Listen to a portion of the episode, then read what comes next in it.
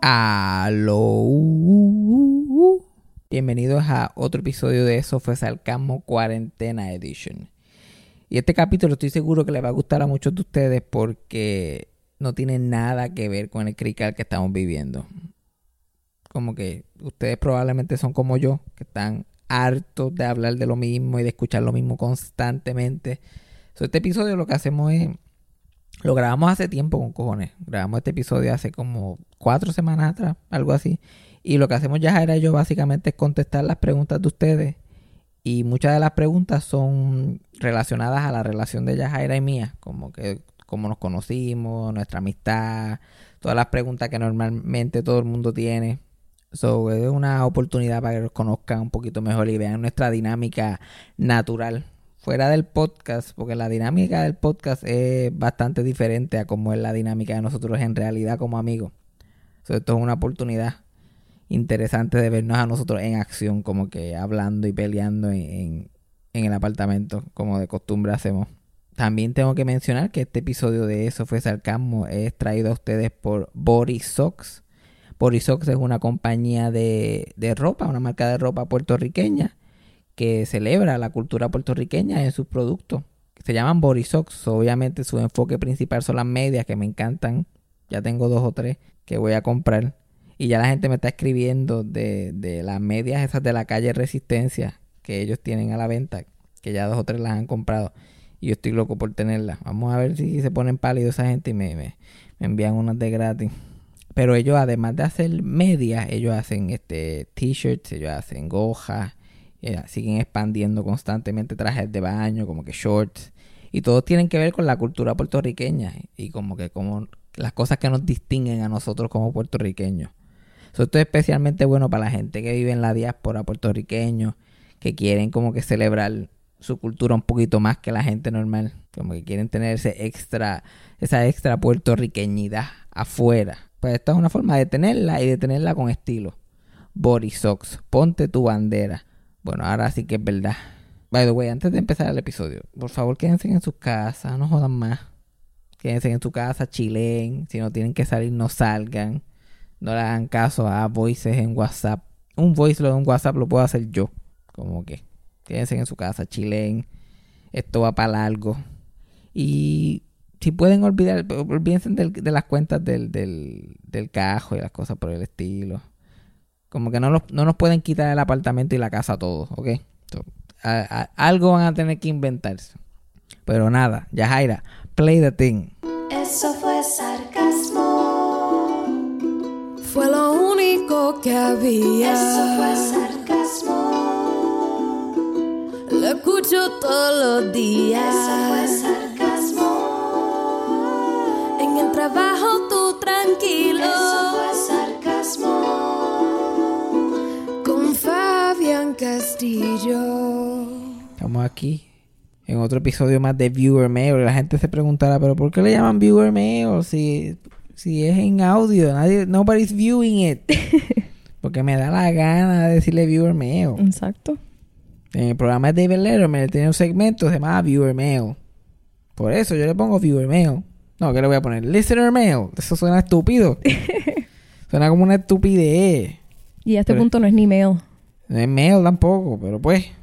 Yo que le voy a poner question stickers. es lo que estoy haciendo. Las preguntas en el sellito de Instagram.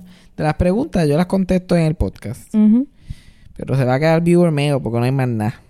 Básicamente viewer mail donde nosotros contestamos sus preguntas para que sepan un poquito más de nosotros. Sepan nuestra historia. Qué es lo que quieran saber. Aunque ya de mí han sabido. Yo no sé qué más pueden saber de mí ya. Mm aparte de, un tour del joto el culo mío, ya no hay más nada que se pueda eh, exponer. creo yo. Lo único que no se ha expuesto todavía cosas que no he vivido. Falta vivir cosas para que la gente las pueda saber cuáles son. Vamos a ir a la primera pregunta. Que alguien me preguntó cómo fue mi vida universitaria. Mi vida universitaria, ya he hablado de ella antes, como que mi vida universitaria fue horrible, básicamente. Igual que mi vida en la escuela superior y la escuela intermedia. yo no vine, yo entré a la universidad como un jíbaro que no sabía nada de lo que estaba pasando. Imagínate un jíbaro de las Marías que es extraño de por sí, que no, que no, que no, nadie lo entendía en las Marías. Y ahora llega aquí tampoco sin que nadie lo entienda. Entonces todo, el mundo te dice, no, ahora la universidad todo se va a poner cabrón, todo va a ser mejor. Y tú llegas con esa expectativa de que la universidad va a ser lo mejor que te ha pasado y después te pasa lo mismo que te pasó en todos los demás sitios. Está bien, yo conocí a Yajaira y después conocí a Freddy de la universidad, pero yo no los conocía a ellos hasta que yo estaba como en el cuarto año quinto año de universidad, una cosa exagerada. Yeah, y solo porque nos conociste tampoco implica que nos hicimos amigos rápido. Que, que como quiera, hubo, tu- hubo tiempo todavía. Sí, pero ya cuando ya yo te conocí a ti y a Freddy, ya yo tenía otros amigos. Ya estaba bastante... Ya estaba normal, más o menos. Porque yo tuve que pasar por un periodo de normalización. Tuve que, apre- tuve que crecer, tuve que aprender a ser un ser humano más o menos normal. Yeah. Todavía soy igual, pero ahora sé cómo, cómo comunicarme con otros seres humanos de forma un poquito más normal. Porque antes yo era un huele bicho todo el tiempo. Antes cuando yo no tenía stand-up ni podcast, yo era como soy en el stand-up y en el podcast con la gente normal. Yeah. A la gente normal no le gusta eso. No le gusta que le estés hablando así de la nada sin conocer a nadie. Siendo sarcástico y haciendo chistes. La gente dice, ¿qué carajo le pasa a este cabrón? Entonces, lo que tú eres gracioso en tarima, eres un huele bicho en vida real si lo haces. Yeah, porque la gente quiere que tú actúes así cuando estás fuera de tarima, pero they don't know what they Ellos want. Lo dicen ellos, como que, ay, esperaba, pero digo, ya, tú estás bien gordo y feo, cabrón. ah". Entonces ahí ya la cosa, ya la cosa cambia. Sí. Pero no, eso no es lo que ellos quieren. So, yo tuve que pasar un periodo de ajustación. Bueno, yo he hablado de este podcast que yo no hablaba en la universidad, pasaban días y yo no hablaba con nadie. Y después iba a un restaurante algo a pedir me, like, "Eh", me salía la voz yo, like, ay, yo tengo voz todavía. Anda, para el cara. Y el proceso mío universitario era estar colgado en todas las clases y al final del semestre estar en pánico. Ese era el proceso. Yo no iba a las clases, empezaban las clases, yo no iba. Iba el primer día, pero no iba. No iba, no iba, aparecía otro día, no iba, no iba, no iba, no iba. Y ya, si, si el, si el semestre empezaba en agosto, ya para el principio de noviembre, ya yo empezaba a paniquear. Ahí era que me apretaba. Y yo llegaba donde el profesor, le decía que mi abuelo se había muerto. Y por eso no vine a todas esas clases. Y ahí me daba el trabajo. Y, y yo se lo daba a mi mamá para que lo hiciera todas las millas. Y después lo entregaba y pasaba. Esto es básicamente cómo trabajo mi vida universitaria. Oh era el proceso de todos los semestres. Yo, ah, se murió mi abuelo. Y, y- y como ellos nunca preguntaban cuándo. Like, para ese tiempo, mi abuelo, el último abuelo que se me había vuelto, se me había muerto en el 98. Pero ellos no preguntaban. So, yo, diablo, se me murió mi abuelo. Y es como que ahora caí en depresión. me tardé como 20 años en que, tú sabes, tuviera el efecto. Ahora es que lo estoy sintiendo bien cabrón. Era así, porque había una clase que todo era trabajo en computadora. Pues esa clase yo siempre sacaba A, porque mi mamá literalmente tenía mi clave de, de, de la universidad y lo hacía. Yo tenía A de 100%. Había otra que era, qué sé yo, dos o tres trabajos al año y los dos o tres trabajos sacaba A, pero todo lo demás sacaba F, eso tenía C. Y habían como dos que, saca, que tenía F en las dos. Y esa otra F, pues yo cogía una y me colgaba. Y la otra, como que hablaba con el profesor y me ponía un incompleto y hacía algún trabajo mierda que mi mamá hacía el próximo semestre y con eso te la subía. Sea, esto era el proceso. Y, y- y entonces de, la- de, las, de las cuatro clases, eventualmente pasaba tres, pero una la tenía que repetir. Entonces este, este era el proceso. Por eso que nunca, por eso que nunca me iba a graduar Yeah. en, ese, en trabajo. Porque siempre era, paso una, me cuelgo en esta. Paso una y repito. Entonces el, el semestre empieza otra vez. Y es como que la clase que me colgué, más tres nuevas más. Ay, Dios. Y si acaso pa- paso la clase que me colgué el semestre pasado, pero me colgué en otro cycle y incompleto The en el cycle otro. repeats. El Yeah. ciclo vicioso eternamente.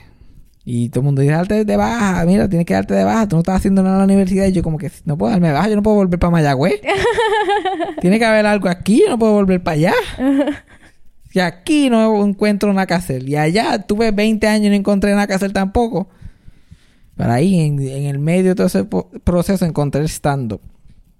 Y ahí también stand-up y psicología. Yeah. Ayuda psicológica ayudó bastante también. Mm. Y ahí fue que yo fui más o menos convirtiéndome en humano, más o menos. Porque yo hacía unas cosas más raras para hacer amistades. Yo hacía literalmente cualquier cosa. Yo me acuerdo que la primera vez que yo... Yo a mí me cogieron de estudio y trabajo en el departamento de fotografía. Y en fotografía, pues yo terminé haciendo muchas amistades allí. Estas fueron las primeras amistades grandes que yo tuve en la universidad. Y lo primero que yo hice para caer bien, yo estaba allí sentado en silencio, porque yo no hablaba ni nada. Todo el mundo pensaba que yo era el freak Like, hay gente que escucha este podcast que me conoce en la universidad y yo decía, yo te tenía miedo en la universidad. me lo encuentro en shows sin cosas. Like, yo en la universidad yo tenía miedo, tú andabas solo todo el tiempo por ahí como un psycho. El primer día en el taller de fotografía yo estaba así sentado, solo, psycho, sin hablar.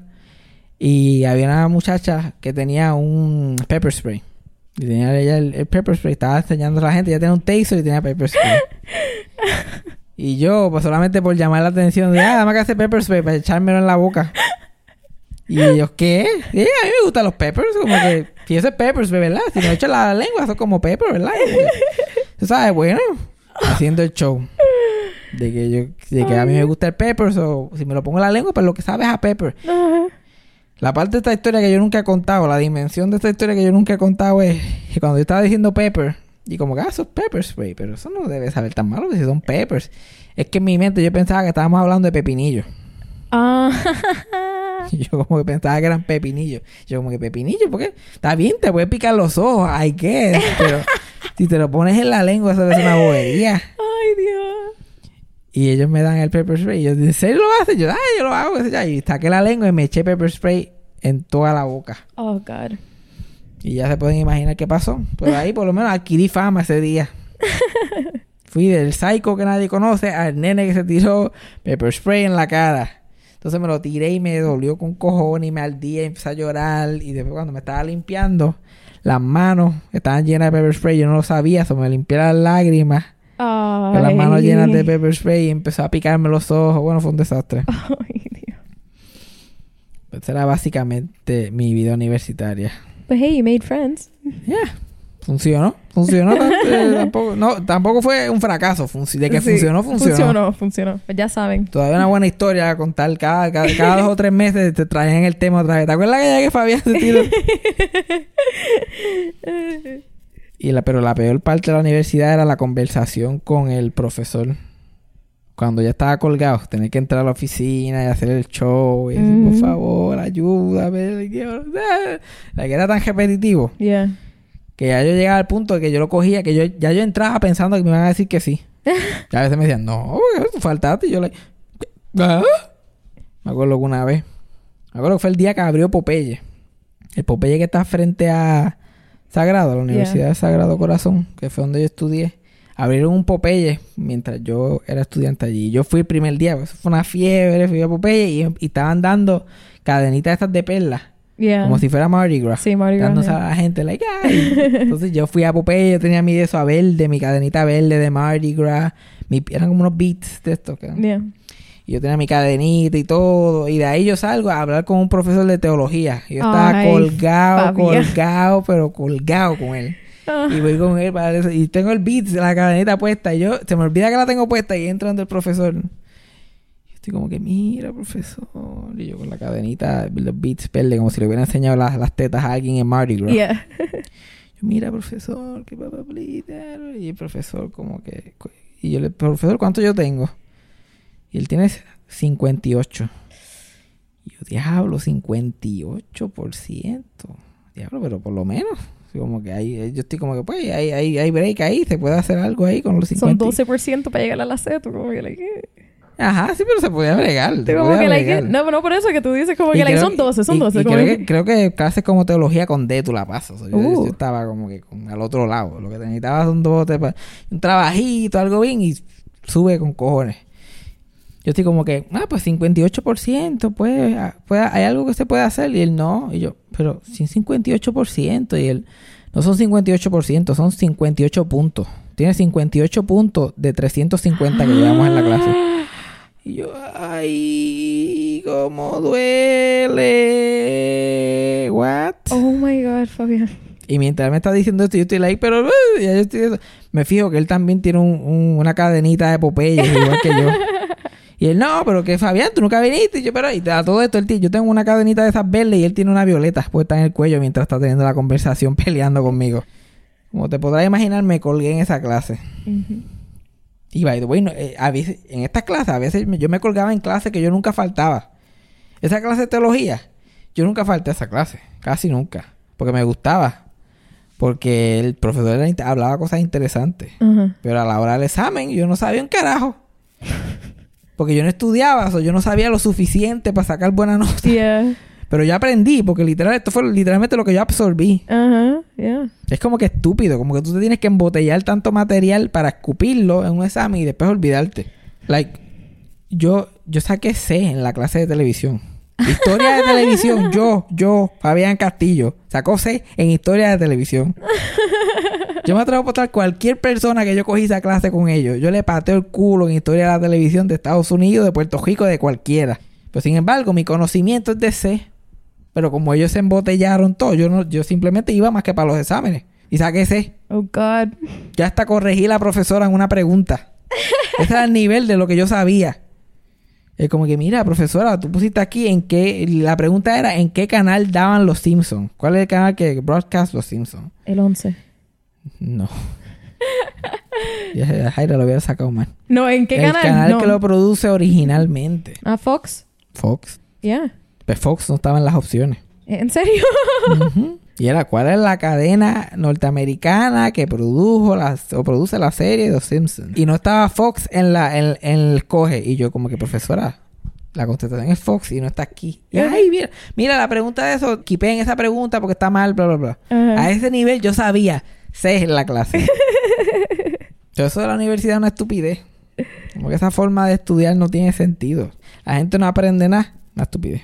Realmente una deuda. Lo único que me llevé a la universidad fue buenos amigos, experiencias y una deuda de veintipico mil pesos.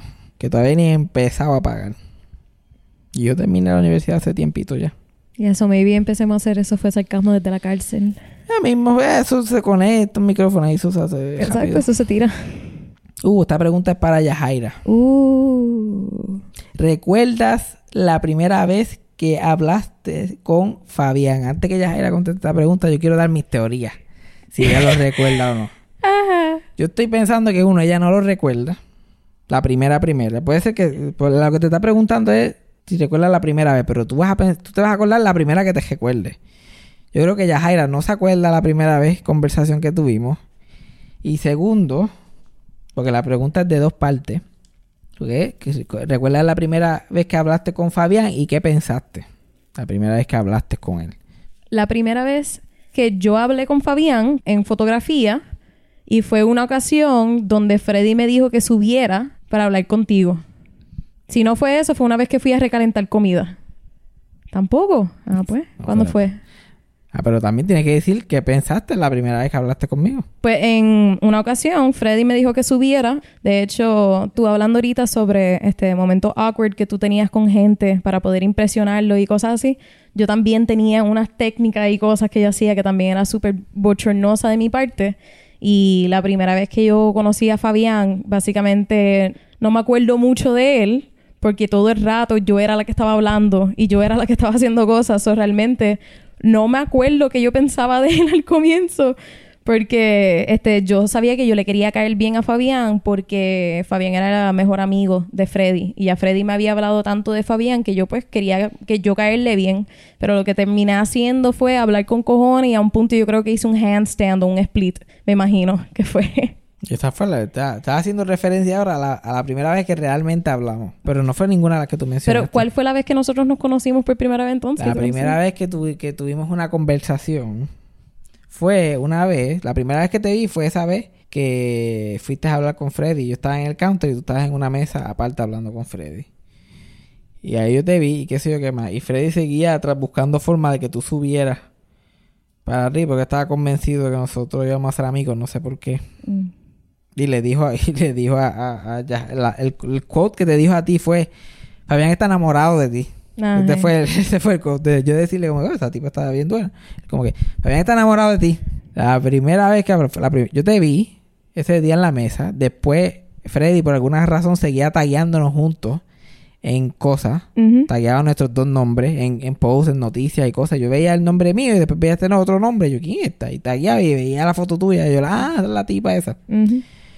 La primera vez que nos conocimos, conocimos, fue una vez que queríamos ir, yo y Freddy y otro amigo de nosotros, quería ir a Popeye a comer. Popeye estaba bien involucrado en mi vida universitaria. Yo pensaba que esa fue la segunda. No, esa fue ¿Esa fue la vez. primera? La Ah, primera pues. vez. Y entonces este, él dijo, ah, pues no tenemos que caminar, yo llamo a Yajaira, que Yajaira tiene cajo, ella nos lleva, y él te llamó, y mira, ¿quieres ir a Popeye con nosotros? Bla, bla. Y Yajaira fue. Y Yajaira vino, empezó a hablar, sal- salimos al pasillo, habló algo de que ella podía hacer un handstand, hizo un handstand en el pasillo de la universidad, seguimos caminando, y ni yo y ni el otro amigo mío hablamos ni una sola palabra en toda la, en todo el tiempo. Yep, that seems like me. Literalmente, tú fui, llegaste a fotografía, bajamos, fuimos al carro, estábamos en el carro, los parqueamos, estuvimos en la fila de Popeye, pedimos, comimos. Y Yajaira nos contó la historia de su vida. Y el amigo mío y yo nos mirábamos como que, ¿tú sabes qué está pasando? Y yo, no, yo no sé qué está pasando. Y después de, esa, después de ese día, yo le dije a Freddy, nunca traiga a esa mujer otra vez para acá. Jamás en la vida. Para que tú veas como, como que tú veas como, como la vida da vuelta. Esa fue mi primera impresión de Yajaira. Yo como ella no, yo no pude hablar con ella nada, era todo ella, como que yo no puedo. Bli, bli, bli. Y mira dónde estamos ahora. Para que tú veas las vueltas que da la vida. Pues Ahora tú eres el que está hablando. Ahora yo soy el que hablo y no me callo la boca. Para que tú veas. Para que tú veas. Yo busqué la forma de virar, de virar la tortilla. Pero nunca dijiste qué pensaste. Bueno, dijiste que no, no, no, No, no podías pensar nada. no, no me acuerdo porque no te conocía muy bien. Este. Estabas tan preocupada en, en caer bien que no pensaste. Yeah, exacto. So, podemos decir que pensaste bien de mí. Ya, no, tú me dabas risa y eso. La impresión mía siempre fue que yo era bien creepy. Que tú pensabas que yo era súper creepy. Porque yo decía algo y tú te reías y te reías con esa cara de, oh my God, this fucking guy. Yo no me atrevo, yo no me atrevo a estar al lado de él mucho tiempo. Yo no me acuerdo de eso. Ese era el feeling, ese era el feeling que yo tenía, pero yo tenía ese feeling de todo el mundo. Ajá. Y ahora vamos a la segunda pregunta que está, está más o menos relacionada, que es la pregunta que no falla un viewer mail. Yo creo que no ha fallado un viewer mail. ¿Tú sabes cuál es? Ah, ¿por qué no estamos juntos?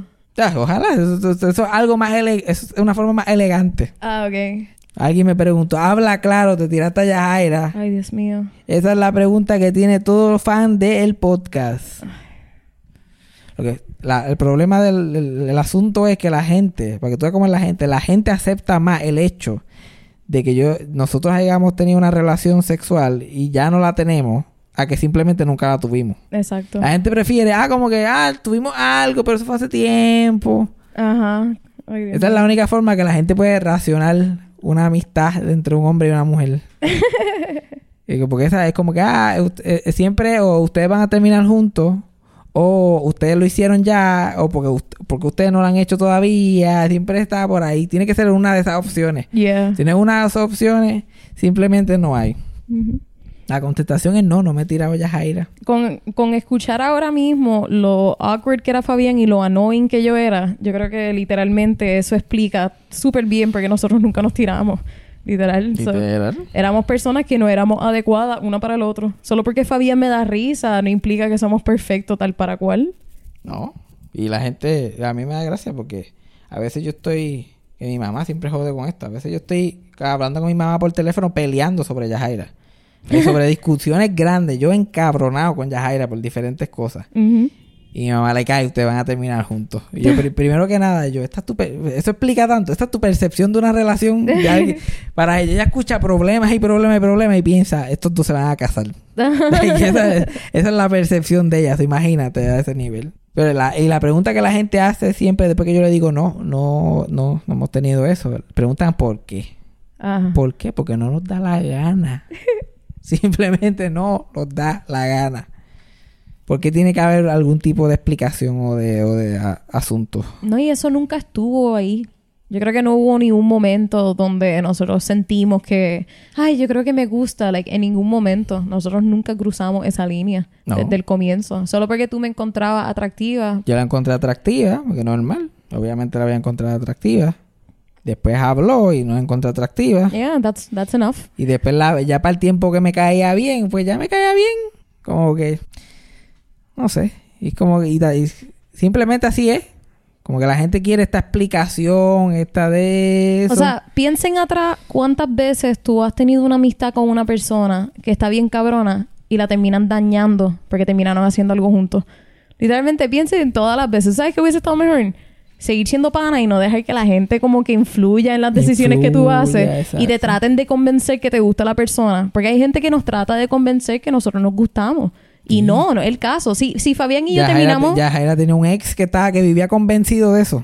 Vivía convencido que, que Fabián era la razón que él y yo nos íbamos a dejar. Resultó ser que nos dejamos porque él estaba loco. Pero literalmente eso pasó. Eh, ¿Cuántas veces nosotros hemos dañado amistades, nos hemos arrepentido de decisiones que hemos hecho y hemos perdido una amistad que pudo haber sido alguien like, consecutiva? No todas las personas en tu vida tienen que estar ahí para cosas sexuales o románticas. Yo entiendo que somos jóvenes y queremos experimentar y tener todas las experiencias, pero hay que empezar a dividir estas cosas desde antes. Y la gente la caga tan cabrón con esas cosas. Ajá. Bueno, Yajaira Yo sabe- misma le he cagado mil veces. Yo, yo, no, yo no puedo decir ni cuántas veces donde una amistad se ha dañado por tratar de, de, de verificar si hay algo ahí.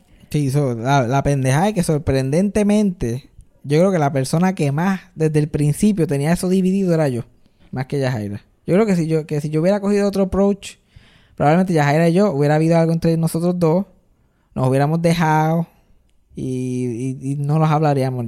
Yajaira, está- Yajaira mueve la cabeza que no. Yo no pienso, no. Pero hubo un periodo de tiempo ahí al principio. No, pero yo no pienso porque tú eres muy flaco. I mean, hay un montón de, hay un montón de tipos flacos. No, pero para ese tiempo yo todavía no... No es como ahora. Ahora yo puedo estar con cualquier tipo de cuerpo y persona, pero para ese tiempo era solo eso. Era que yo no te... Tú, tú me estás retando de lo que tú estás diciendo. Pero Tú me estás retando, retando, porque yo cojo una máquina del tiempo y yo voy para allá. Tú no una vez fantaseaste conmigo. Hubo una ocasión donde resultó pasar mientras estaba teniendo... Pero tampoco puedes decir mucho porque estaba teniendo sexo con una persona que no sabía tener sexo. So, eso tampoco es un No, compliment. pero, pero ese tipo, cuando tú estabas con ese tipo, ese tipo era el mejor. No había nada mejor no, que ese tipo. no, no, no, no, no, no, no, no, no, no, no, no era, no era ese. Pero esa no fue la vez que tú lo hiciste. No, ¿Estás segura? no, no es el tipo que tú, que tú piensas. O sea, es otro. Que fue que una ocasión estaba con este chico que pues... Yo pensaba que había sido con tu ex. No, Con el que estábamos hablando. No, no, no, no era de mi ex, no. Era un, un tipo que, que había tenido sexo con él y fue horrible. Y fue, fue, it wasn't good. Pero durante sí, yo había visto tu cara en una serie de los ojos and I saw it. So, it's not much of a compliment, although it is. Pero, pero lo que yo estoy escuchando es que Yajaira dice que no porque yo soy muy flaco. Pero hubo una fantasía en algún punto. En algún momento yo te ¿Eso ayudé. pasa? Yo te ayudé. Eso Oye, pasa. eso pasa, sí, pero no- a mí no me ha pasado. A mí me pero ya yo no chicho, eso no creo que pase. Si ya no ha pasado, no va a pa- si ya no ha pasado hasta ahora, no va a pasar nunca. Yo No, no, no me refiero de que te imaginaste a mí o algo así. Lo que me refiero es que en ningún momento tú has, like, hasn't it popped up. En ocasiones tú gente- tienes amistades, te- sí, por eso que tú tienes amistades que nunca has visto de esa forma, pero de momento it pops up in your head porque todos somos humanos y eso pasa. Ahora lo que tiene que ver es el realizar esos actos. El llevar esos actos más allá es lo que cambia. Ujú. O sea, que yo haya pensado en ti una vez durante sexo no implica que yo estoy enamorada de ti realmente. No es como una película que de momento es como No, que, like, no. Oh my God, it Por has Dios. always been you. Pero, pero el, el, el de eso que tú dices, que porque yo era muy flaco, que tú nunca hubieras tenido nada conmigo, yo no creo eso. eso- no, eso. pero no, no digo que es solamente porque tú, tú seas muy flaco. Era porque yo para ese tiempo yo pensaba que yo era bien annoying. Yo pensaba que literalmente tú no hubiese estado atraído a mí. Lo otro es que yo sabía que yo no te caía bien a un punto. Freddy me lo dijo. Ujú. So, ya yo, eso, eso ya no estaba en mi mente para nada. Eso, eso, literal. Cuando Freddy me decía que tú estabas enamorado de mí, yo le decía que no. Yo, yo lo porfiaba. Yo decía, no, no. Si, Él, si él ni me habló la última vez, yo no creo que yo le caigo bien. Yo como que... Por eso digo, no es solamente porque seas flaco, es porque... pues, Ya, pero ajá. El short answer que yo le doy a todo el mundo es no pasó. Porque no ha pasado, porque no, no nos dio No. la gana. No hay una regla, tampoco es que hay una regla. Porque estamos hablando de que arruinan amistades y eso. y no siempre, pero... Porque es la... Porque es obvio. Porque vas a poner a tu amistad bajo esa presión o bajo ese tipo de, de, de- Cambiarle la definición a una amistad. Como que todo eso es un riesgo cabrón. Pero tampoco hay una regla en contra. Como que si algún día chichamos, pues chichamos, pero no creo que vaya a pasar. El porciento ahora mismo para la gente este at home que quiera mantener la cuenta es 0.0%. Si quieres 0.01 para que se sientan mejor. sí, porque, exacto, porque puede ser que, Para que yo, se queden con la esperanza si quieren. yo puede ser- a veces yo ando sin ropa en el apartamento. Puede ser que un día yo esté caminando y Yajaira, qué sé yo, esté, esté acostada Yo que soy clumsy, yoga. yo que soy clumsy, yo me resbalo. Si Y- algún día Yajaira se resbala y cae en mi bicho, pues ahí es que eso puede con- lo contamos para que la gente se sienta mejor. Lo podemos contar. Sí, pero, Pero, y lo último que voy a decir antes de que contar la próxima pregunta, que tú quieras metérselo a Yajaira no quiere decir que yo quiera metérselo a Yajaira, ¿ok? Yeah, eso es otra. Porque es una versión bien subconsciente de decir, tú Yeah. nunca te las tiras. Una forma subconsciente de decir, "Chacho, yo le tengo unas ganas, dije puta. Dios mío. Hubo hasta un tipo que dijo que él no se pudiese controlar alrededor de mí. Y, o sea, ¿qué carajo? What's your problem? Ajá, That's un so tipo que weird. escuchaba el podcast dijo, yo no sé cómo tú puedes ser roommate de Yajaira, yo no me pudiera controlar. Yo como que, ok, eso me, me violaría. Es lo que haría entonces. O sea, Exacto. ¿cuál es, ¿qué estás tratando de decir? Ay, Dios mío, señor. Y también solo porque en algún momento tú hayas pensado en tener algo con esta persona, porque sí, yo- hubo un punto que yo lo pensaba, pero es por la misma razón que cuando a ti te decían cuando chiquito que tú eras gay, y tú a un punto hasta lo cuestionaste, tú como que yo soy gay, pues yo hubo un punto que estaba como que a mí me gusta Fabián, porque, todo el mundo se- me lo dice. la gente seguía diciendo. Yo estaba como que todo el mundo me lo dice, eso me, me gustará, maybe. Pero no, literal, Fabián y yo teníamos, es que también nuestra amistad tuvo tantos momentos bien impactantes al comienzo, que son cosas que pasan con amistades de varios años. De las primeras ocasiones que Fabián y yo hablamos sobre algo fue algo bien dramático, que fue la primera ocasión que estuvimos juntos en, en- hablando en Taco Maker, que nos sentamos a tener un tema bien importante y después de eso fue cuando yo lo llevé para el hospital y después yo tuve momentos bien depresivos, que ahí Fabián estaba conmigo y, o sea, un montón de ups and downs constantemente durante nuestra amistad que lo que hicieron fue forzar la amistad más todavía. O sea, en ningún momento tampoco tuvimos momento para parar y pensar en cualquier tipo de cosa de ser pareja. Una cosa importante que la gente no sabe es que nosotros pasamos el huracán María juntos Ajá, y sí. los meses después. Y ustedes no van, ustedes jamás van a creer lo fea que se veía Yajaira en ese tiempo. Puedo buscar una foto. Like, yo nunca vi, y eso es una foto toda arreglada. Yo estoy hablando en la casa, como que sin arreglar, Mm. en el mismo apartamento, con una calor, sin agua, sin nada. Yajaira, no, Yajaira ni se parecía. No. Yo nunca había visto una persona tan unattractive in my life. Más tenía novio, casi menos todavía. Eh, ¿Sabes? no. Cuando tienes novio es cuando, casi siempre cuando menos. Ajá, cuando te, cuando te, Cuando más te deja descuidas. ir, Pero eh. también tenía novio, más el descuide de, de, de eso, la, la ceja y el bigote de Yajaira cogía como 90% de su cara. Yep. Yo tenía, ay Dios mío, mis cejas son horribles. Ustedes no ven. Una ustedes- ceja enorme. Yo me las saco no por mí, por ustedes. Exacto, Yo me las saco por ustedes, por la dejando, gente. Se estaba dejando el candado para ese tiempo. Eso es para enseñar que cualquier mujer le puede salir pelo en la cara, que es lo otro. Eso es importante mencionar. Y estaba en una relación que odiaba. so, todo eso es eh, como que esa, ese, ese dolor emocional también se reflejaba en su cara. Yeah. Después de eso. Más engordé para ese tiempo, so toda mi ropa no me servía ya. Y... Exacto. So, después de eso, después de tu ver, tú ves una persona así. y, y es lo mismo con Yajaira. Yajaira no solamente me ha visto lo más feo que yo puedo estar, yo estoy 90% del tiempo que estoy con ella lo más feo posible. La Yajaira a mí no me ha visto vestido hace, yo creo que años ya. Solamente los vemos cuando estamos haciendo el podcast en el apartamento. Ay, literal. So, como que todo el appeal, todo el romance, todo el sexual tension que la, ustedes, la gente joven pueda tener, eso murió. Nosotros lo matamos. Hace años. Lo matamos hace como en septiembre del 2017, octubre por ahí. Murió. La próxima pregunta es, ¿por qué demonios Yajaira no sabe de cultura puertorriqueña? Y antes que Yajaira conteste la pregunta, yo voy a dar mi teoría. Cualquier persona al lado mío parece que no sabe un carajo de qué está hablando. Eso es lo primero. Porque es bien fácil escuchar un podcast y decir como que, ay, pero como ya no sabe fulano. Es claro, cuando yo estoy allá, cuando ya yo lo estoy mencionando. Segundo, yo desperdicié mi vida en esto. Y hay un millón de cosas más que yo no sé. Cualquier cosa que yo no he hablado de eso en el podcast, yo no sé del tema. Estamos hablando de miles y miles de cajos, de casas, de cómo manejar la- las finanzas, cómo tener una vida estudiantil exitosa. No sé casi leer un anuncio para un podcast. Hay, hay miles de cosas que nosotros sabemos. Todo el mundo coge cosas en su vida que las absorbe y, la, la- se hace experto en ellas. Y hay otras cosas que simplemente nunca le prestaron atención. Que- la cosa es que Yajaira se topó con un mejor amigo que sabe de algo completamente ajeno a lo que ella sabe. Y hacemos un podcast sobre eso. So, ella está en esta posición bien weird. Es como si yo estuviera en un podcast de mecánica toda la semana produciéndolo. Y como que, ay, ¿qué es eso? ¿Y cómo se hace eso? Ah, yo no sabía. So, la gente quiere hacer ver de que eso es algo como que súper fuera de lo normal, pero no lo es. Más o menos, probablemente ustedes saben un poquito más de que Yajaira de cultura popular y están como que, diablo, mano. La tipa no sabe quién es Mr. Magoo. Ya Jaira ahora. You rebuttal. No, eso mismo. Eso mismo. Este, yo, yo cuando chiquita, eh, yo no me pasaba mucho tiempo viendo televisión y pues no tenía mucha conexión con eso y el televisión que yo veía era show en inglés porque no tendía a estar pendiente a cosas en español.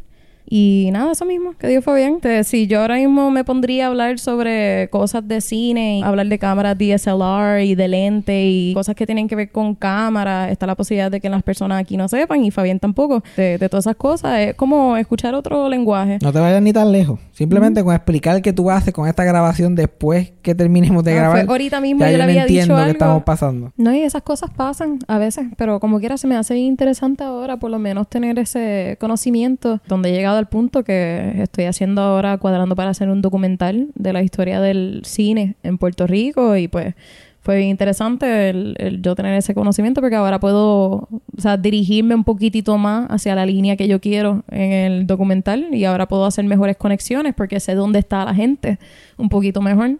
Es bien bueno aprender sobre esto, además de todas las cosas que yo he aprendido, porque sabes que, como mencionó Fabián, que él en la escuela no hacía, no hacía mucho y él dedicaba su vida al estudiar estas cosas, pues en la escuela yo pues me pasaba todo el tiempo leyendo y, no ponía atención en clase hasta que caí en cuenta que necesitaba buenas notas para estudiar ingeniería, que era lo que yo quería. Pues después me dediqué más a eso y yo dediqué muchas horas a escuchar podcasts de científicos y eso era lo que yo encontraba interesante. Vamos a la última preguntita que tengo aquí. Alguien me escribió simplemente. Decía Ernest, ¿piensas que fue un oportunista o crees que tú... o que- Es que le las pasé a papel y no entiendo mi letra. Ay, Dios. Decía Ernest, ¿piensas que fue un oportunista o crees que fue un buen actor? No sé si fue un buen actor, obviamente bien, no era mal actor tampoco, él hacía el trabajo bien, pero no pienso que Decía Ernest fue un oportunista. Decía Ernest, se pueden decir muchas cosas de ese hombre, que fue el esposo Lucio Ball, salió con él en Isle of Lucy. Pero oportunista no, no, no creo. El tipo tenía talento, el tipo era un fajón. Like, el cabrón nació en Cuba. Y nació en Cuba bajo este, la, una dictadura. Que era la de, ahora mismo no sé cuál, cómo se llamaba la dictadura, pues fue la que antes de Batista. Ahí fue esta dictadura, Batista después fue, se, se apoderó del poder por un tiempo y después Fidel se hizo dictador. Yeah. y así sucesivamente. Pero t- antes de Batista. Y él nació bien, con una persona millonario, en- eh, envuelto en el mundo de ese dictador. El papá de él era el alcalde del pueblo, o sea, tenía un montón de poder. Y el abuelo era el sheriff, era el que estaba... ellos tenían las leyes en el bolsillo, esa familia. Y decía Ernest perdió, perdió su virginidad en un prostíbulo. Este era el tipo de vida que él vivió y eran millonarios. Pero cuando viene el, el golpe de Estado y Batista entra al poder, como ellos estaban relacionados con otro dictador, le, estro- le destrozaron su vida. Le, quemaron la casa, le mataron los animales en la finca y ellos tuvieron que irse este, refugiados a Estados Unidos. Y, y decía Ernest llegó a Miami a los 16 años sin saber una palabra en inglés. Y ya tenía 16, que era un viejo. Yeah. Y, los pa- y el papá y el abuelo llegaron sin un chavo encima después que fueron millonarios a Miami. Y ellos tuvieron que empezar de cero. El, el trabajo que ellos consiguieron cuando llegaron allí empezaron a limpiar este jaulas de animales. O sea, básicamente estaban limpiando mierda en unos warehouses en Miami. Y así fue que ellos este, ganaban dinero para comer. Y vivían en el mismo warehouse lleno de jatones y jatas. Y estaban viviendo como animales después de ser la jodienda en Cuba. Y Desi, como él era un mujeriego, le gustaba la fiesta y la pendeja, sabía tocar guitarra. Más que por joder, le sabía tocar guitarra por joder. Y en vez de irse a trabajar cualquier otra cosa así de verle, le dijo, ay, yo, yo creo que yo voy a empezar a tocar guitarra por ahí, buscar orquesta. Y como la música latina era tan rara en los 40, era bien fácil, literalmente. Fue a la única orquesta hispana que había en Estados Unidos que estaba súper pegada y lo cogieron a las millas, on the spot bien. que era la, la- la orquesta de Xavier Cugat. Así era que lo decía, Xavier Cugat. Empezó a tocar ahí con ellos y eventualmente se convirtió en uno de los cantantes porque cantaba bien también. Y de ahí, eventualmente va- forma su propia orquesta y pega. Y terminan un show en Broadway. Esto es 3, 4 años después de llegar a, a- a Miami, este, super jodido. Esto tiene como 21. Más o menos. chamaquito, veintipico de años. Y termina haciendo un palo en Broadway, haciendo show, como su estilo era tan este diferente, porque nadie en Nueva York nadie había visto. Y literal, él, estaba, él, él era un cubano normal que cantaba un poquito y tocaba guitarra, pero para ellos eso era lo más excéntrico del mundo. Y le dieron un contrato RKO, que era una, una compañía de películas que existía en ese momento, como MGM o Paramount o todo esto. RKO le da un contrato, lo manda para California para que salga en una película que se llama Too Many Girls. Que la- los hijos de, de Desi y Lucy siempre han dicho que ese hubiera sido el nombre de su autobiografía. de Desi Arnaz. Too Many Girls. Y en el set de Too Many Girls encontró a una actriz allí que estaba bajo contrato de RKO que se llamaba Lucille Ball. En su primera película se conocieron. Y se casaron meses después. No solamente creó todo, como que inventó su propia carrera de la nada y tuvo éxito en películas y todo esto. Están casados, qué sé yo, 10 años, pero nunca se ven porque Desi siempre está en la calle tocando, porque las películas no le va muy bien después de un par de años. Y Lucy ya, tam- ya también está muy vieja para hacer películas porque tiene 40 años. Eso está haciendo radio. Y está haciendo un sitcom en la radio. Y el sitcom está pegando. Y ellos querían tener un bebé, pero no podían porque casi nunca se veían. So yo le da la idea de ir a este invento que se llama televisión, este invento nuevo que anda por ahí. Hacemos un show que trabajamos los dos y así yo puedo tener el hijo. Aunque dure un año que se chave, pero más que para estar un tiempo es lo suficiente para tener un hijo. Se inventaron el show de I Love Lucy basado en ese sitcom de radio, pero pusieron que el esposo era Desi. Y el canal como que, ¿cómo la gente va a creer que tú estás casado con un cubano? Pero es que estoy casado con un cubano, ¿cómo que no lo van a creer? Y los programas, en ese tiempo, los programas de televisión se hacían en Nueva York en vivo. Porque no había, no existía el videotape. Entonces se hacían en Nueva York en vivo y ellos vivían en California ya, eso no querían mudarse. Lo querían hacer en film, el programa, para poder grabarlo y tirarlo, y tirarlo por Nueva York, porque Nueva York tenía un sistema que se transmitía en vivo y cogía la mayoría de Estados Unidos. Y lo que no cogía, pues se grababa lo que se conocía como un kinescopio. Y un kinescopio era literalmente una grabación de film grabando una pantalla, un monitor de, de lo que estaba pasando en vivo en la Sí, que está televisión. proyectando. Sí, eso era horrible, la Yeah. calidad. Y los kinescopios, la mayoría se destrozó. En menos de 10 años estaban hechos canto. So, yo lo querían grabar en filme y, y transmitirlo a cada mercado y que se vea bien, tenga, se vea con calidad. Y CBS no quería. De ninguna manera quería CBS hacer eso porque le iba a costar más chavo. Creo que iba a costarle 3 mil pesos más. Sí, porque es carísimo. 3 mil pesos pa- y para ese tiempo Yeah. era caro porque el film cuesta dinero.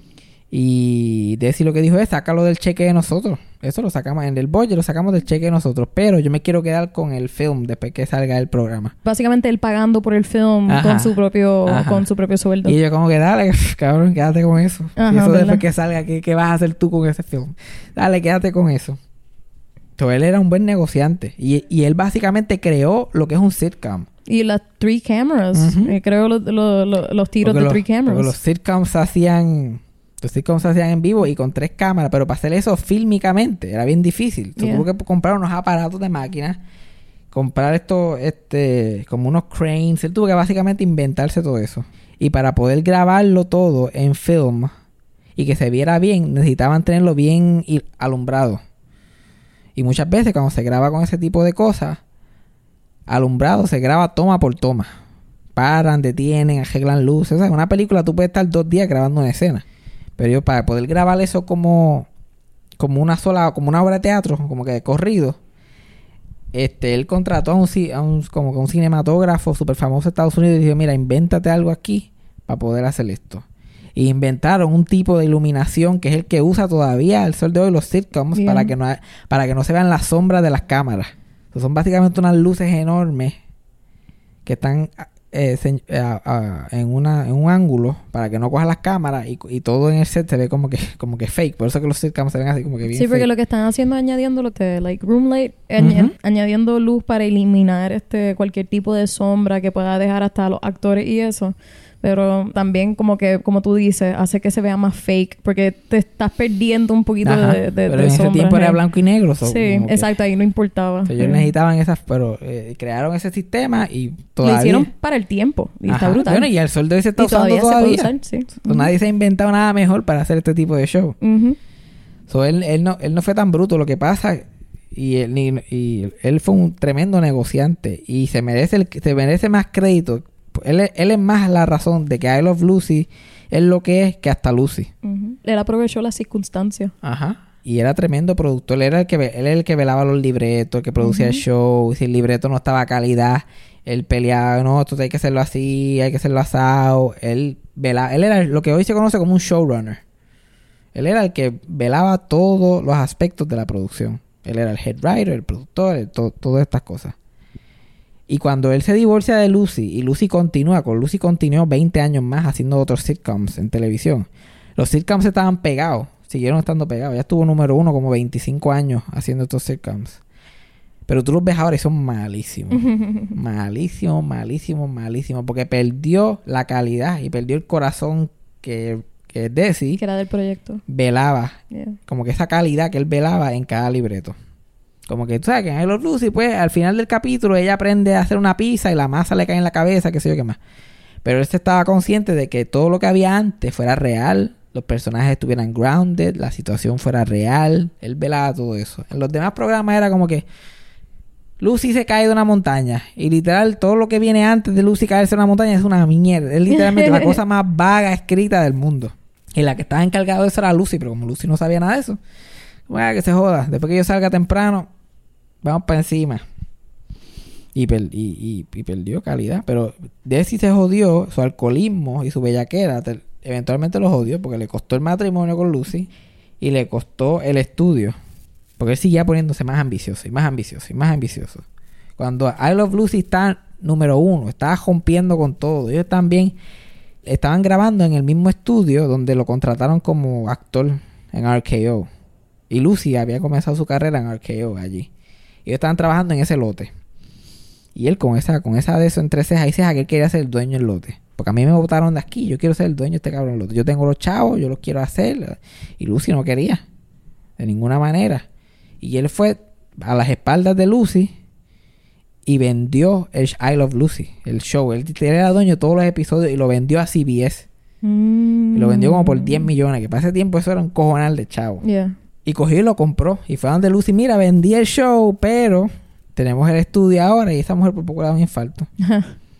Y le dijo, like, dijo, you're a fool. Like, lo vamos a perder todo porque tú eres un cabrón. Y él, no, yo estoy pendiente. Después la presión de correr ese estudio completo fue tanto que su alcoholismo empeoró, sus estupideces empeoraron, se terminaron divorciando. Él renunció a todo y dejó a Lucy con el tostón del estudio. Oh my God. Like Lucy se convirtió en la primera mujer en ser head of studio, no porque quería, sino porque Desi estaba ya de manicomio y se fue y se rajó. Y ella tuvo que tomar todas esas decisiones. Está brutal saber lo que es contexto. Ujú. Que ¿Tú sabes cuántas veces la gente dice eso de Lucido? Como que, like, the first head of studio women. Like, una... Ella no quería, ella solamente quería ser actriz. Y cuando Desi estaba a cargo, ella llegaba, ella era la vicepresidenta de, Sil- Ve, de- me de imagino súper feliz. Feliz, ella llegaba, leía el libreto, le encantaba el personaje, ok, vamos a hacerlo papá, papá. Y no le gustaba, porque ella era, ella era hasta media sexista ella misma. Mm. Cuando la iban a entrevistar que ella era head del estudio, ella cogía y, y cuando llegaban los reporteros, ella limpiaba el escritorio con Windex y se ponía a arreglar cosas así a dos para que, las para que los reporteros vieran que ella era femenina todavía, aunque, aunque era jefa Ah, del ¿en estudio. serio? Ah. Ujú. Sí, morona era ella. So, Desi Arnaz se merece mucho crédito. Él hizo, él literalmente cambió la industria, creó el sitcom y creó lo que, lo que hoy se conoce como syndication.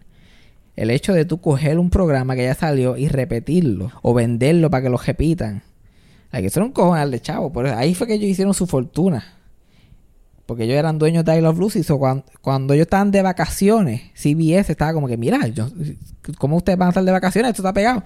Pues te doy este- esta repetición por tanto dinero. Y ahí CBS vio el valor del, de, De la repetición. yeah. Él inventó el sitcom, inventó el syndication y inventó el rerun. O sea que ahora mismo Friends, ¿cuántos chavos esa gente no hacen cuando solo lo, lo- Al año ellos hacen, los actores todavía están haciendo como, no sé si eran 3 millones de dólares al año. Y eso es sin contar ahora el dinero de, de lo de Netflix.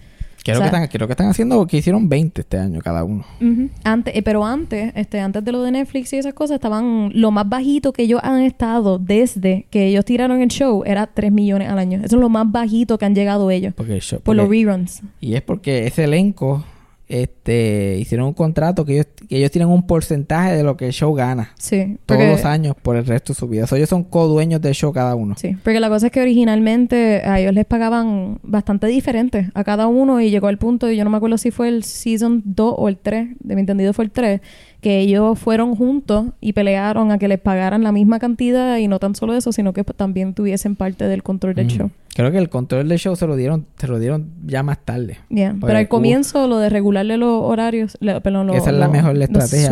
Hubo un hubo una negociación de contrato para Season 8, que es casi siempre cuando los shows tienen que ne- renegociar bien cabrón. Porque ahora casi siempre cuando tú firmas un piloto, pa- solamente para hacer un piloto en Estados Unidos, para un show, tú tienes que firmar para 6 o 7 años.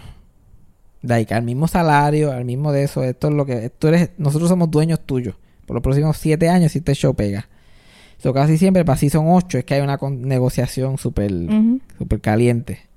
Y ahí ellos se unieron todos y pidieron un millón por, por episodio cada uno. Que eso es como cuánto, 7 8 millones ya, por más que el elenco, sin, sin mencionar más nada. Y un porcentaje. Cada uno solamente tiene un porcentaje del show. Diablo. Y el dinero que generan, imagínate, si tuvieran, si cada uno tuviera 3% del show. Dios mío. Y por eso ahora ellos generan un montón de dinero. Ahora mismo cuando el contrato de Netflix, que fue solamente un año, este último, el del Don para el 2019 solamente, era el contrato. Ellos hicieron 20 millones cada uno. Porque por, por la cantidad de dinero que Netflix tiró para mantener ese show. Y ahora HBO Max lo compró de Netflix, que es donde va a estar.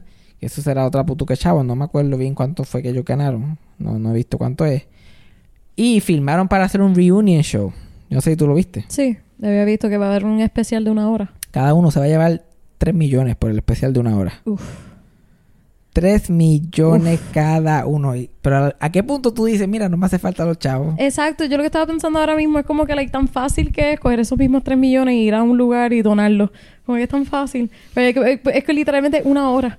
Es una hora. like, está brutal. Como, yo, como. per- yo me sentiría tan Y toda mal. esa gente todavía buscan trabajar porque ellos quieren seguir actuando. Yo me sentiría tan mal. O sea, yo no sé dónde es el punto donde uno dice it's enough. La razón de ellos es para sentirse seguros. Pues acuérdate que ellos generan este tipo de dinero, pero también gastan ese tipo de dinero por nada. Yo nunca pudiese. Estamos mamá. hablando de... Cada uno de ellos tiene una casa súper grande. Algunos tienen múltiples casas. Tienen Sí. una casa en el estado donde se criaron. Again, why? una mansión. Bueno, Pero ¿por qué mansiones? Yo todavía no tú entiendo. nunca has tenido una mansión, tú no sabes. No, si tú vas a tener una mansión, tengo una. Yo te la doy, tengo una. Pero ¿para qué tú quieres siete mansiones? Taylor Swift se, se compró un castillo en Inglaterra y ¿cuánto tiempo ha pasado ahí? Nada, porque se lo compró porque era vecino del ex de ella y ya se dejaron. So, ¿Para qué ella va a ir son ahora? De ella, los chavos son de ella. Se compró un castillo, Fabián. Casi siempre se compran una mansión, una mansión donde vivían antes Gluttony. y una mansión de vacaciones. Esto, esto es lo normal. Pues todas esas mansiones necesitan staff. Ujú. Porque no hay quien las limpie. Yeah. Necesita un staff, un cocinero, un, un jardinero. Yeah. No, no hemos ni tocado los gastos.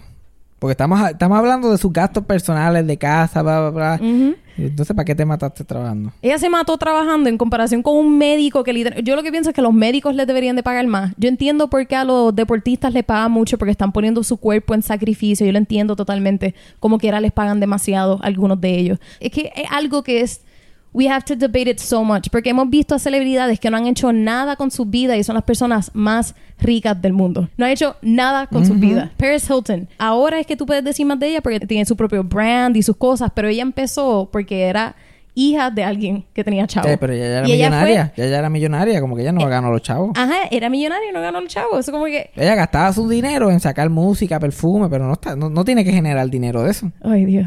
También estamos mencionando mantenerse joven para poder seguir trabajando. Ya en eso, el dinero que se gasta en eso nada más. Verse bien, porque si te ven con una blusita me salvé en la alfombra roja, no te van a contratar más. También está el hecho de que el 99% de los actores están desempleados después de un trabajo. No importa lo más pegado que esté. Esa yo te la doy, porque por ejemplo, este Jennifer Aniston salió súper bien de todo esto. ¿Qué ha hecho David Schwimmer? ¿Qué ha hecho de- que el que hace de Ross, David Schwimmer? ¿Qué ha hecho él después de Friends? La única cosa que está haciendo ahora es lo de OJ, el show ese de OJ Simpson. Y eso se acabó ya. ¿Ya se acabó? Ah, Y pues. eso era una miniserie de, de dos o tres capítulos. Matthew. Perry hizo ¿qué? dos películas después de que terminó Friends. Courtney Cox ahora está haciendo un show de, del de Cougar Town y ya eso también se ya. cancelaron. Este, Y no le pagaban los chavos de Friends. No, para nada. La, la mejor que yo pienso que le fue fue Jennifer Aniston y también a Lisa Kudrow. Pero es porque Lisa Kudrow, ella, ella aparentemente se mantuvo bastante bien y ella no gastaba tanto dinero como los demás, que era lo otro. Y el business manager se lleva un porcentaje también. Más los impuestos que hay que pagar al gobierno. Cuando tú sigues, tú sigues subiendo de nivel de vida, las cosas tú las sigues necesitando. Sea, el nivel de vida sigue aumentando y cada vez que tú aumentas tu nivel de vida, tú no puedes imaginarte bajar. La- lo- lo- el, el tipo de insurance que esa gente tiene, el tipo de planes médicos que ellos tienen, la el tipo de comida. Tú te comes una comida de 145 pesos, tú no vienes para atrás.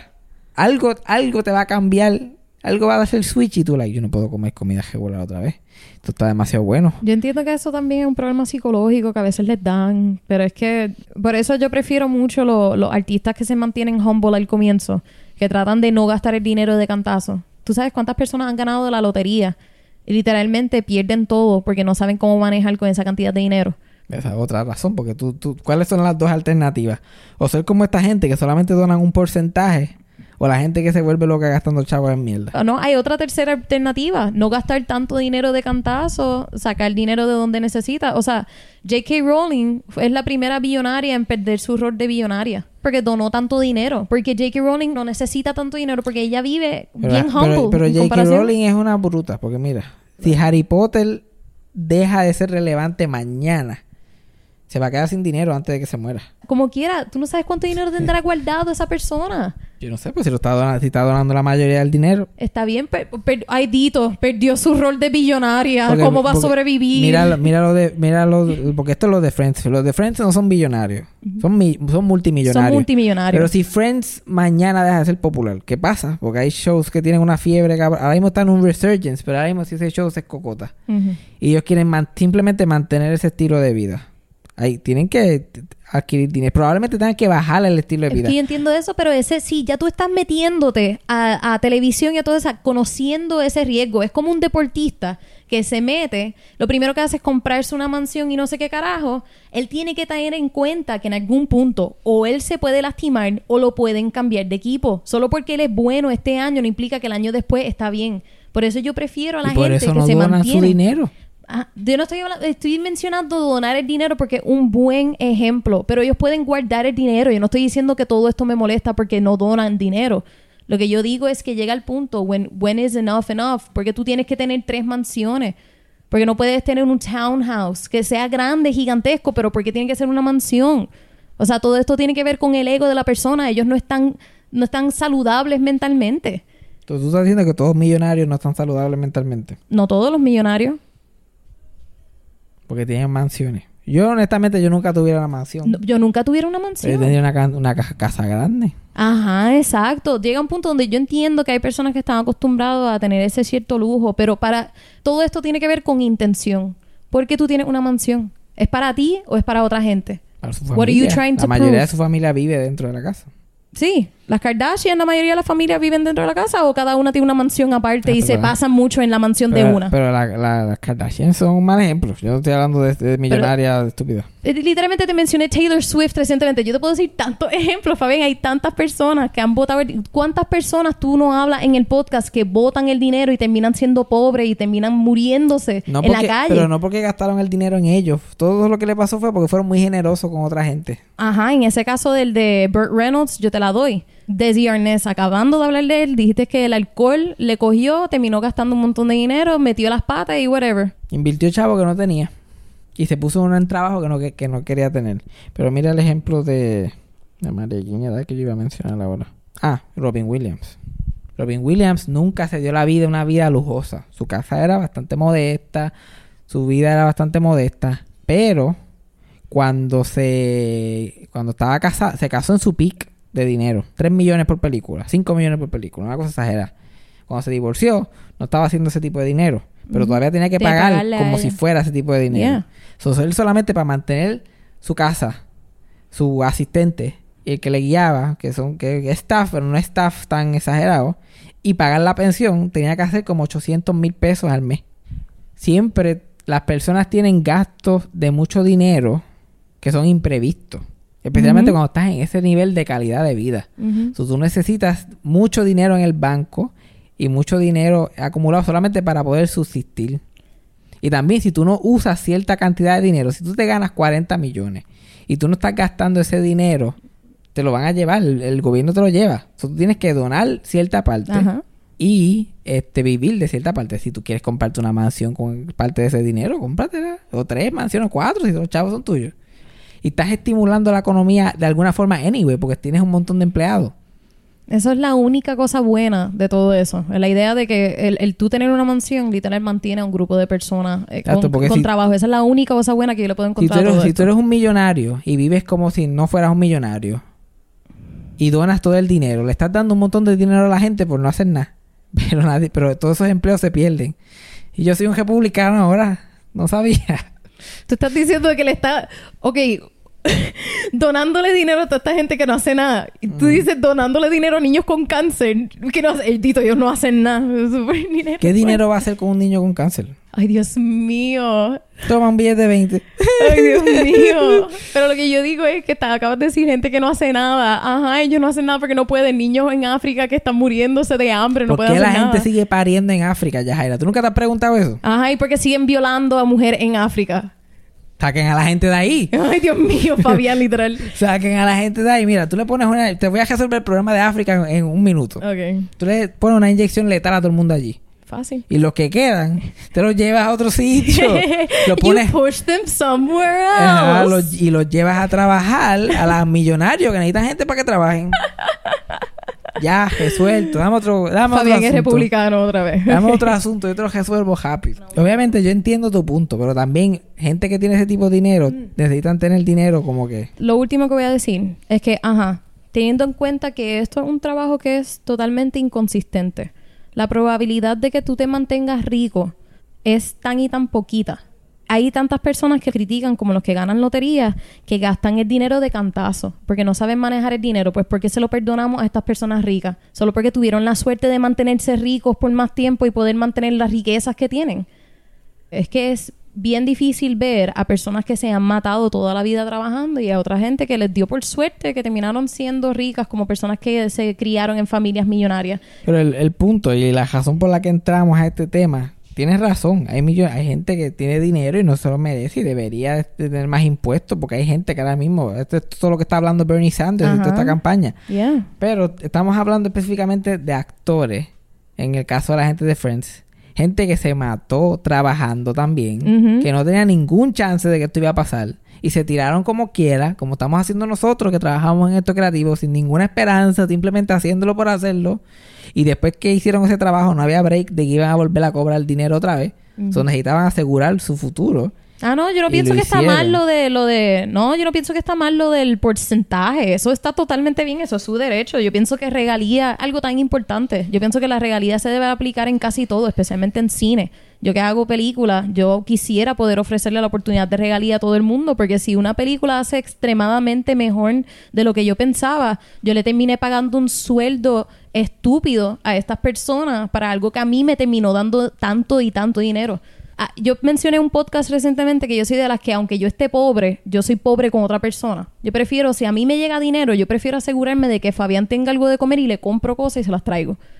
Yo sé de, yo sé de casos de gente, pero eso yo no la gente de Friends yo no sé específicamente, pero yo sé de casos de alguna gente en la industria que trabajaron y tuvieron y la, la razón que ellos cobraban tanto dinero es para mantener a cientos de personas. Like Joan Rivers era una, ya, ya se murió, pero Joan Rivers era una que tenía como 500 trabajos. Vendía joyería en QVC, estaba en Fashion Police, hacía stand-up en todos lados, siempre estaba afrentada por chavo y la gente, Dios mío, porque esta mujer está tan en malla?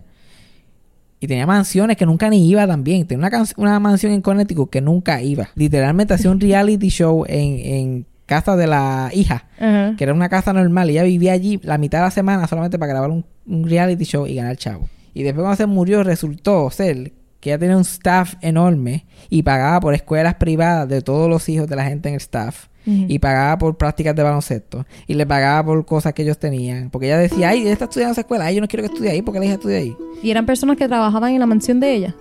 En diferentes ma- en las mansiones, su asistente, toda la gente que trabaja Sí, ahí. ¿verdad? Porque gente que vive en mansiones se... La se- mayoría de la gente que vive en las mansiones son el staff. Por El eso que tiene tantos cuartos. Dios mío. Y esto, damas y caballeros, es la razón por qué nosotros nos chichamos. Eso fue sarcasmo. Con Fabián Castillo. Eso fue Sarcasmo con Fabián Castillo. Producción, edición y tema musical por mí, Yajaira del Mar. Co-creado por Freddy Alonso y escrito por Fabián Castillo con material adicional por Javier Carmenati. Síguenos en las redes. Yo soy Yajaira del Mar en todas las redes sociales y pueden conseguir a Fabián como Fabián Castillo en Facebook y Fabián Castillo PR en Instagram. Gracias por escuchar. Hasta la próxima. Eso fue sarcasmo.